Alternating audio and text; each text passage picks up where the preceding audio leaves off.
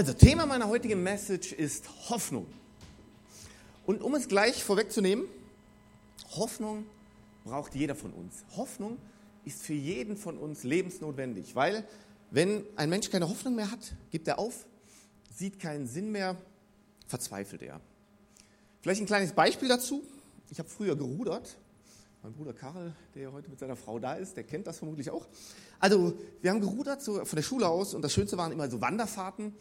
So, da sind wir auf dem Main gefahren, auf der Donau, auf dem Rhein, auf der Mosel. Auf der Donau sind wir hier auch durch Regensburg gefahren, ist sehr spannend.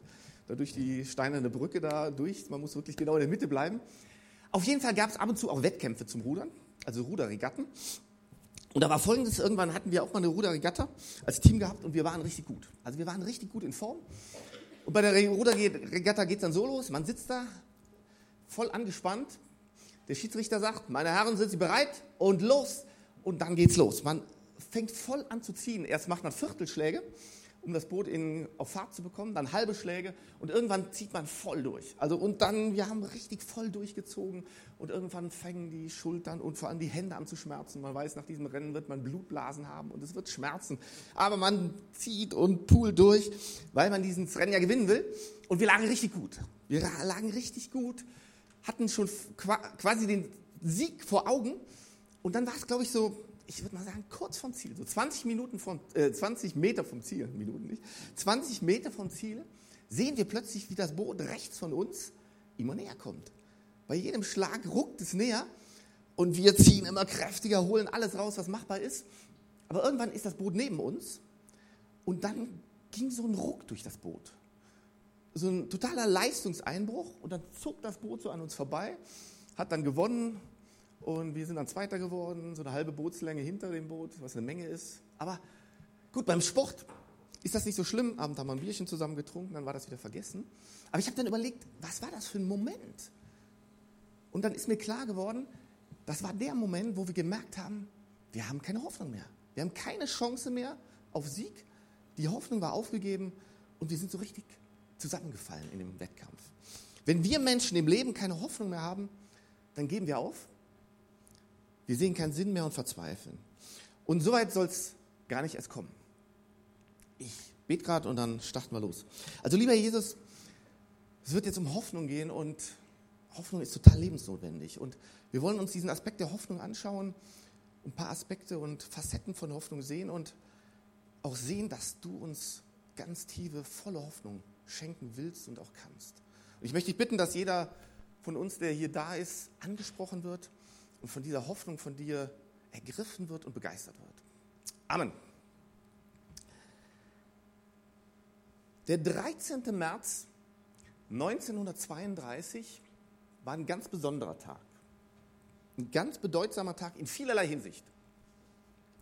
Am 13. März hat Dietrich Bonhoeffer eine Predigt gehalten an eine Gruppe von 50 Konfirmanden. Er war gerade frisch ordiniert, war 26 Jahre alt und es war seine erste Gruppe Konformanden, die er unterrichtet hatte.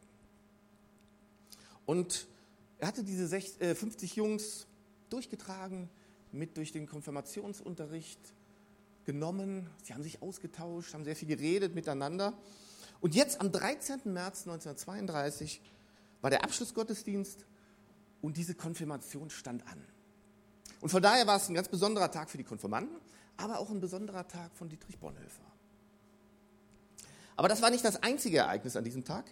Genau an diesem Tag geschah noch ein wichtiges Ereignis, das die Geschichte von Deutschland massiv beeinflussen sollte. Genau an diesem Tag fand die Wahl zum deutschen Reichspräsidenten statt. Und bei dieser Wahl gewann Adolf Hitler massiv an Einfluss. Und ab diesem Zeitpunkt gewann er immer mehr an Macht und nur wenige Monate später sollte er die komplette Macht über Deutschland an sich reißen. So, und an genau diesem Tag hat Dietrich Bonhoeffer diese Predigt vor sich. Und ich glaube, Bonhoeffer war jemand, der wie kaum ein anderer geahnt hat, was da auf Deutschland zukommt. So diese ganze Familie Bonhoeffer, man kann da Briefe lesen und Bücher lesen, die hatten ein ganz flaues Gefühl im Magen und haben irgendwie geahnt, vorausgesehen, befürchtet, was da kommt. Und eigentlich konnte ja keiner ahnen, was da wirklich passiert und was, wie schlimm das wirklich wird. Aber dieser, die Bonhoeffers und Dietrich Bonhoeffer vor allem hat geahnt, es wird definitiv keine gute Zeit werden. Und garantiert nicht für die Kirche und ganz besonders auch nicht für Christen. Er ahnte, dass es eine schwierige Zeit wird, in der ihr Glaube auf die Probe gestellt wird.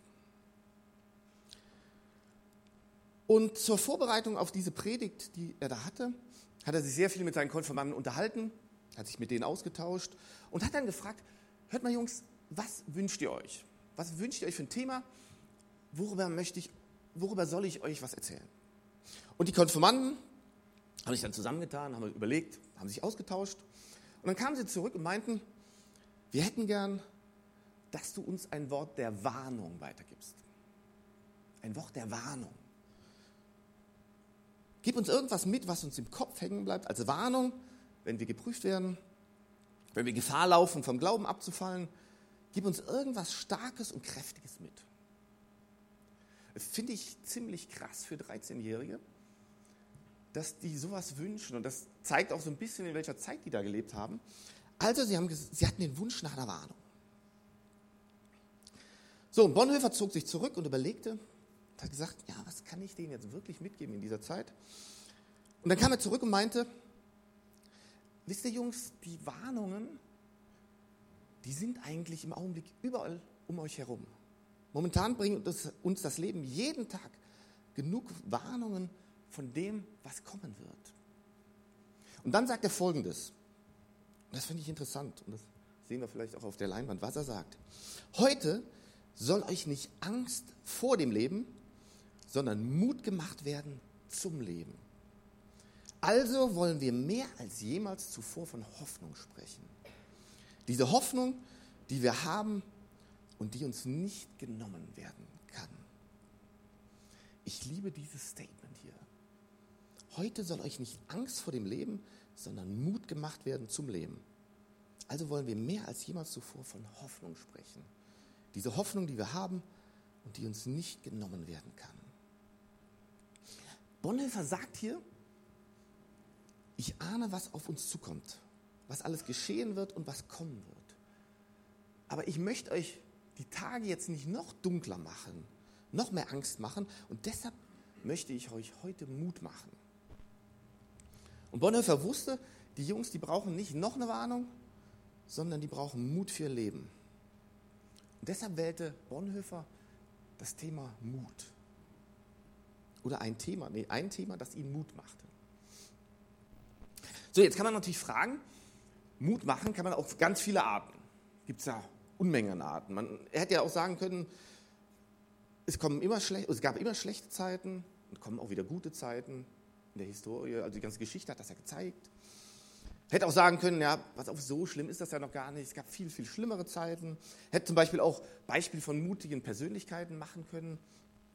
Aber Bonhoeffer benutzt konkret das Thema Hoffnung, um ihnen Mut zu machen. Und ich habe mir die Frage gestellt, warum hat Bonhoeffer genau dieses Thema, dieses Thema Hoffnung gewählt? Und wenn ich könnte, würde ich ihm am liebsten fragen, lieber Dietrich, warum hast du, um deinen Jungs Mut zu machen, das Thema Hoffnung gewählt? Geht jetzt gerade mal leider nicht, kann ihn leider nicht fragen. Und deshalb habe ich nachgedacht. Und ich bin auf drei Punkte gekommen, und habe drei Beobachtungen gemacht zum Thema Hoffnung. Und die würde ich euch gerne mitgeben. Und mein Gebet, mein Wunsch wäre es, dass wir heute ermutigt und voller Hoffnung rausgehen können. Das ist mein Ziel. Also hier gleich das Erste. Hoffnung kann dir keiner nehmen. Hoffnung kann dir keiner nehmen. Warum macht Hoffnung Mut? Weil Hoffnung etwas ist, was dir ein anderer nicht nehmen kann. Es kann dir kein anderer nehmen. Und Bonhoeffer hat geahnt, es wird eine Zeit kommen, wo den Menschen sehr viel genommen wird. Die werden sehr viel verlieren und wo viele Menschen wirklich viele Probleme bekommen werden und wo ihnen wirklich alles genommen werden wird. Das hat er geahnt. Aber eine Sache, das wusste er, die gibt es, die kann uns Menschen nicht genommen werden und das ist Hoffnung. Und Bonhoeffer wusste, diese Jungs brauchen eine Hoffnung, eine ganz gestärkte Hoffnung. Er wusste, wenn die Welt um die herum zusammenbricht, brauchen die eine Sache, damit sie morgens wieder aufstehen können, damit sie ihr Leben anpacken können. Und das ist Hoffnung. Und egal was kommt, dass sie sagen können, ich habe heute noch Hoffnung. Und ich glaube, alles um uns herum, das kann zusammenbrechen. Aber die Hoffnung kann dir keiner nehmen. Und ich habe festgestellt, die Zeiten von heute sind zwar bei weitem nicht so dramatisch wie da im Dritten Reich, aber wir leben immer noch in einer Zeit der Ungewissheit. Wir wissen immer noch nicht, was morgen passieren wird. Wir wissen noch immer nicht, was in einem Jahr passieren wird. Und wir wissen noch lange nicht, was in zehn Jahren passieren wird. Aber eins können wir wissen. Hoffnung kann uns keiner nehmen. Und das kann uns Mut machen. König David im Alten Testament, der wusste das. Der wusste das schon ganz, ganz präzise. Und deshalb sagt er im Psalm 71, Vers 14, Nie werde ich aufhören, auf dich zu hoffen. Loben will ich dich, je länger, je mehr. Nie werde ich aufhören, auf dich, Gott, zu hoffen. Loben will ich dich, je länger, je mehr. Hier ist David. Ich liebe David. Und wenn man so die Psalmen sieht, denkt man immer wieder, der, auch gerade in der Stelle, der ist mal wieder um Selbstzerstörungstrip. Der ist, dem muss man jetzt endlich mal wieder ein paar Pillen verschreiben. Der ist so crazy manchmal. Aber gerade auch in dieser Situation, hier im Psalm 71, der wird von seinen Feinden verfolgt. Der wird von seinem eigenen Sohn verfolgt. Der hat Dinge durchgemacht, wo man sagt, das geht doch überhaupt nicht.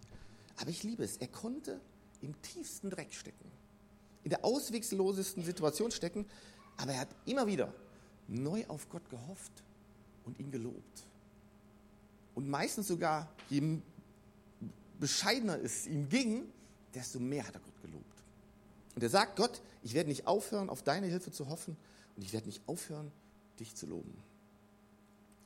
Und ich liebe diese Einstellung, die David hier hat. Alles um ihn herum ist zusammengebrochen, alles ist eingestürzt, aber er lobt Gott noch lauter, noch stärker. Und er sagt, ich baue nicht auf das, was um mich herum passiert, ich gebe nicht meinem Gefühl nach, sondern ich vertraue der Wahrheit. Ich glaube an die Wahrheit und ich halte fest an der Hoffnung, diese Hoffnung auf Gott. Nelson Mandela ist ja Ende letzten Jahres gestorben. Und ich finde, er verkörpert so stark Hoffnung. Er hat das so verkörpert. Für eine ganze Gesellschaftsgruppe, für ein ganzes Land, für einen ganzen Kontinent. Und Nelson Mandela hat 27 Jahre politischer, als politischer Häftling in einer Gefängniszelle verbracht.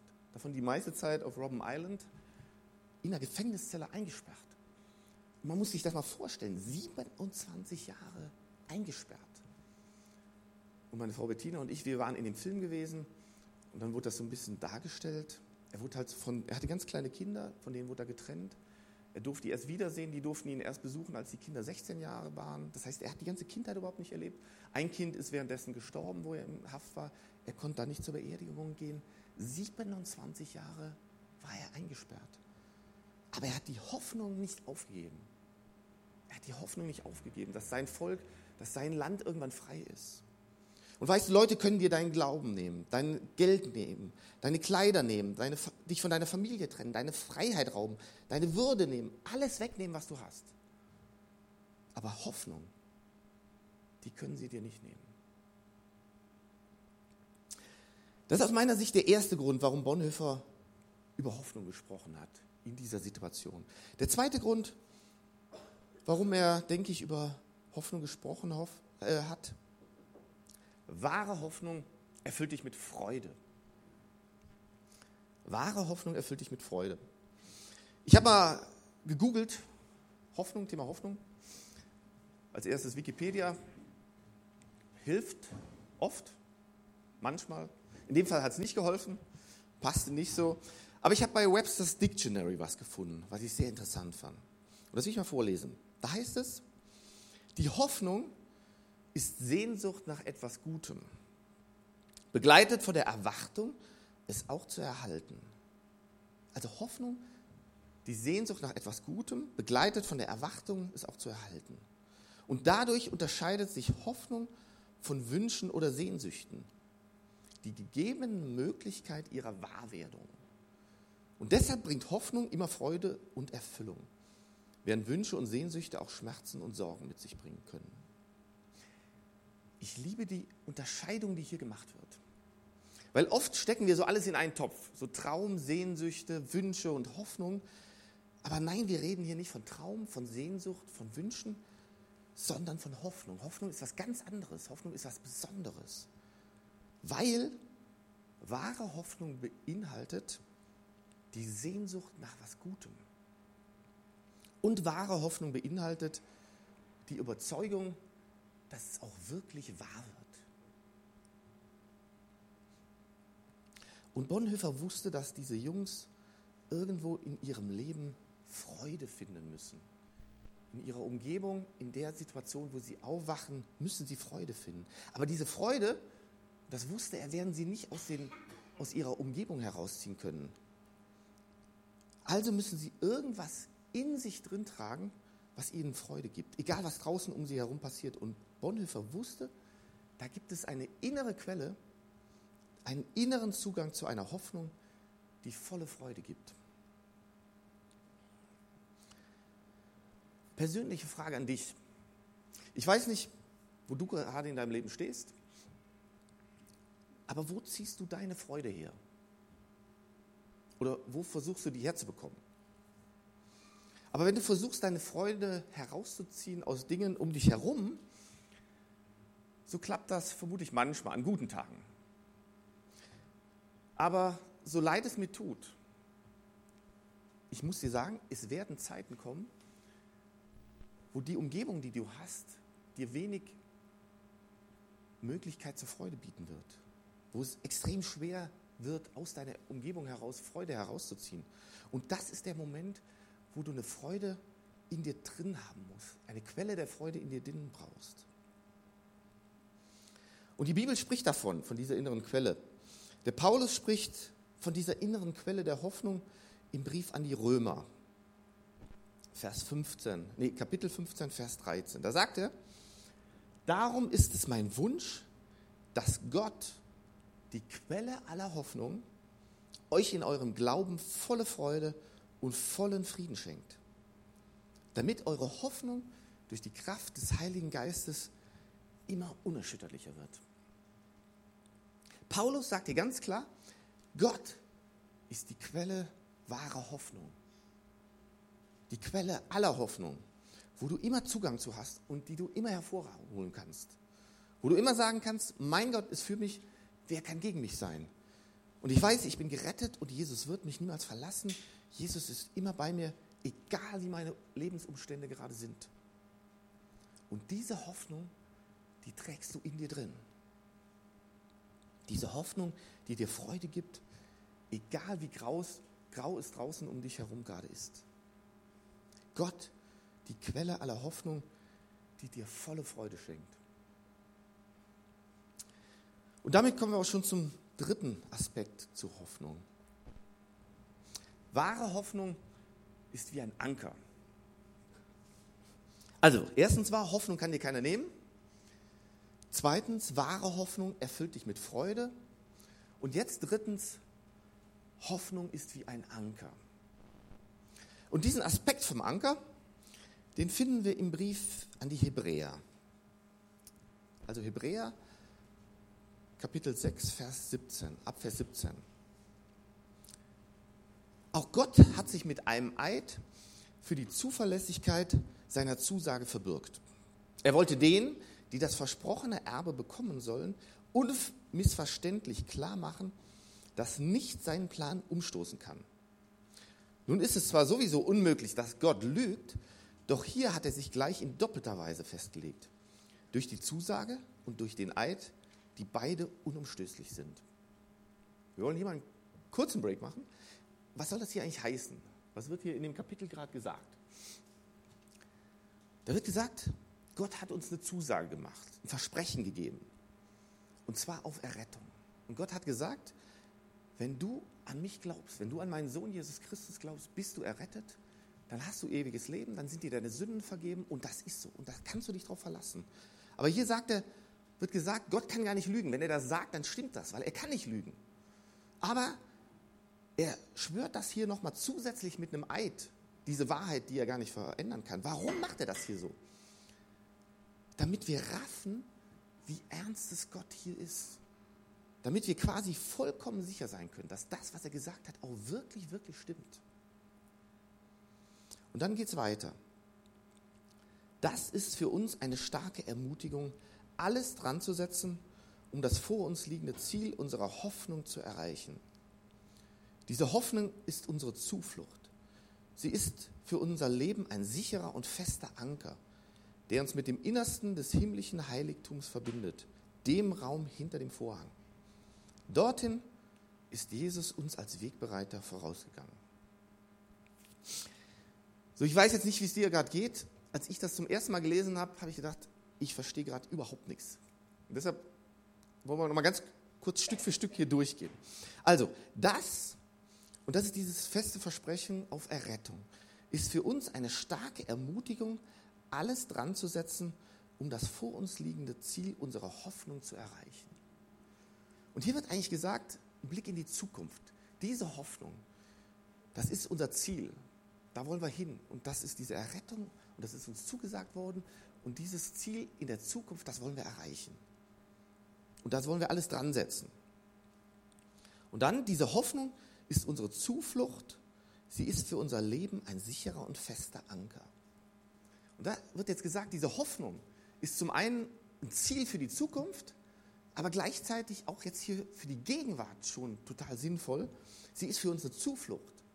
Das heißt, wir können uns da zurückziehen, wir können uns darauf verlassen, auch jetzt schon in der Gegenwart. Und sie ist für unser Leben ein sicherer und fester Anker. Kleine Story zum Anker. Ein guter Freund und ich äh, waren mal auf dem Ammersee segeln. Tolle Sache. Also so ein großes Holzboot, zwei Master. Es war echt ein Traumtag. Also es war Sonnenschein, traumhafter Wind. Wir sind so gesegelt und es war traumhaft. Also es war richtig schön. Und irgendwann haben wir einen Anker ausgeworfen, wollten anhalten. Und dabei ist es sehr sinnvoll, bitte merken, beim Auswerfen des Ankers nicht das Seil um die Füße zu haben. Kann ich nur empfehlen. Nicht den Anker auswerfen. Also auf jeden Fall haben wir einen Anker ausgeworfen und es war traumhaft und wir sind schwimmen gegangen, dann haben wir den Anker wieder reingezogen, sind weitergefahren, nochmal Anker ausgeworfen, ohne Seil um die Beine, Anker ausgeworfen und es war wirklich traumhaft. Und dieser Anker hat mich fasziniert. Du wirfst es wirklich aus, hast totalen Halt, kannst das Boot liegen lassen, kannst schwimmen gehen und dann ziehst du den hinterher wieder ein. Hinterher habe ich mich so ein bisschen über Anker erkundigt oder so mal nachgelesen. Und unter anderem gibt es einen Treibanker. Ein Treibanker. Und ein Treibanker, den wirfst du aus, wenn du in totalem Unwetter geraten bist. Also auf hoher See, die Wellen schlagen riesig hoch, es ist ein orkanartiger Wind, es geht also drunter und drüber, dann wirfst du nicht einen normalen Anker aus, sondern einen Treibanker. Und der Treibanker ist so eine Art Fallschirm, sieht aus wie ein Fallschirm. Und die einzige Aufgabe dieses Treibanker ist es, dein Boot zu bremsen und zu stabilisieren und im Wind auszurichten, dass du möglichst ohne großen Schaden durch diesen Sturm rauskommst. Und ich glaube, genau so ein Anker ist hier in dieser Stelle gemeint. Jesus möchte genau so ein Anker für uns sein. Das heißt, wenn in unserem Leben alles drunter und drüber geht, die Wellen hochschlagen, und du gar nicht mehr weißt, was du machen kannst, will dieser Anker uns ausrichten und Stabilität geben. Und in einem Sturm auf hoher See kannst du diesen Anker eigentlich nur noch auswerfen und dann musst du abwarten. Segel reinholen und dann musst du abwarten und hoffen, dass dieser Sturm möglichst schnell vorübergeht. Und ich glaube, bei uns im Leben ist genau das Gleiche. Wir, wir sollen diesen Anker auswerfen, diese Hoffnung auf Jesus auswerfen und dann ihm vertrauen. Ich frage mich, wie läuft dein Leben so? An einem Tag glücklich, an einem anderen Tag niedergeschlagen, himmelhoch jauchzend, zu Tode betrübt? Bist du stabil in deinem Leben? Also bei mir geht es öfters rauf und runter und ich glaube, das ist auch ganz normal. Wir wollen eigentlich alle eher Stabilität im Leben haben, ein bisschen Ruhe im Leben haben. Wir wollen nicht in Stürme geraten. Das ist ganz normal. Und jetzt geht die Bibelstelle noch weiter. Da heißt es dann, der, also dieser Anker, uns mit dem Innersten des himmlischen Heiligtums verbindet, dem Raum hinter dem Vorhang. Dorthin ist Jesus uns als Wegbereiter vorausgegangen. Leute, Gott hat immer versucht, uns Menschen nahe zu sein. Gott sehnt sich nach einer liebevollen Beziehung zu uns, nach einer persönlichen Beziehung zu uns. Aber wir, wir meinen es meistens immer besser zu wissen. Wir meinen, wir kommen auch ohne Gott klar. Wir verbocken es dann immer wieder. Aber Gott sucht immer wieder Kontakt zu uns. Und deshalb hat er die Stiftshütte bauen lassen. Und deshalb wurde auch der Tempel gebaut. Und in diesem Tempel gab es ein Heiligtum, diesen Raum hinter dem Vorhang. Und das war ein Ort, wo Gott zugegen war. Aber ein ganz heiliger Raum. Und der war, da durfte keiner rein, da durfte nur einmal im Jahr ein hoher Priester rein, einmal im Jahr. Und sonst durfte da keiner rein. So, und jetzt kommt dieser Anker, den wir haben. Jesus ist für uns hinter diesen Vorhang gegangen in die Gegenwart Gottes. Und dadurch, über Jesus, haben wir jetzt Zugang zu dieser Gegenwart Gottes. Wir sind quasi direkt verbunden mit der Gegenwart Gottes. Leute, wahre Hoffnung findest du nur in Gegenwart, in der Gegenwart Gottes. Sie ist nirgendwo anders zu finden nur in seinem Haus und in seiner Gegenwart. Jesus ist heute vor etwa 2000 Jahren für uns ins Kreuz gegangen. Und in dem Augenblick, in dem er gestorben ist, in dem er sein Leben für uns hingegeben hat, ist dieser Vorhang im Tempel zerrissen. Und dadurch haben wir direkten Zugang zu Gott. Und wie gesagt, in dieser Gegenwart Gottes, da findest du wahre Hoffnung, die du sonst nirgendwo finden kannst. Und Jesus ist ein Anker für dich, der dir Stabilität und Hoffnung gibt in deinem Leben. Im Brief an die Römer schreibt Paulus noch über diese Hoffnung auf unsere Errettung. Das ist im Römer Kapitel 8, Vers 24 bis 25. Unsere Errettung schließt ja diese Hoffnung mit ein. Nun ist aber eine Hoffnung, die sich bereits erfüllt hat, keine Hoffnung mehr. Denn warum sollte man auf etwas hoffen, was man schon verwirklicht sieht?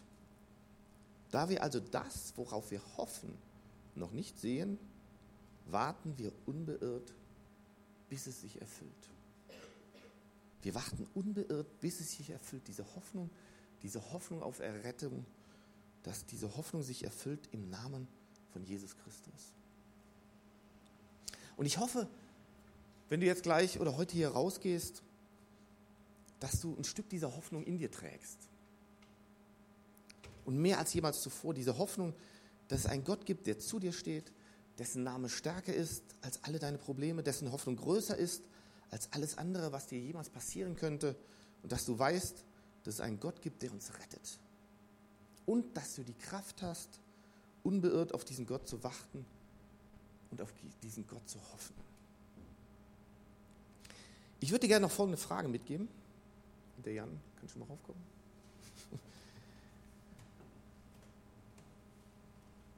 Und es ist jetzt ganz egal, ob du häufig in die Kirche gehst oder nicht, ob du dich als Christ siehst oder eher weniger siehst, ganz egal.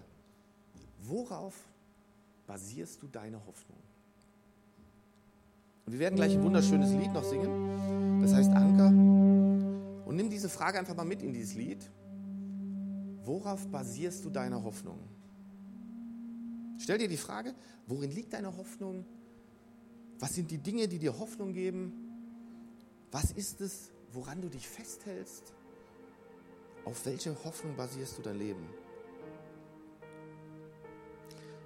Wir feiern heute Ostern. Und ich denke, Ostern ist das absolut bedeutendste Ereignis der Menschheitsgeschichte. Das absolut bedeutendste Ereignis. Die Botschaft der Auferstehung Jesu Christi ist die große Botschaft der Hoffnung. Die Hoffnung für diese Welt. Und Jesus hat durch seine Auferstehung den Tod überwunden und uns damit den Zugang zur Ewigkeit bei Gott eröffnet. Und heute an Ostern hat uns Jesus wahre Hoffnung geschenkt. Hoffnung, die uns Mut machen soll. Hoffnung, die dir keiner mehr nehmen kann. Hoffnung, die dir volle Freude schenkt. Hoffnung, die ein Anker in deinem Leben sein soll und dir Stabilität gibt und Hoffnung, die uns durch Jesus mit der Gegenwart Gottes verbinden will. Worauf basierst du deine Hoffnung? Amen. Ich würde es jetzt noch lieben, mit uns gemeinsam zu beten und vielleicht können wir da alle dazu aufstehen.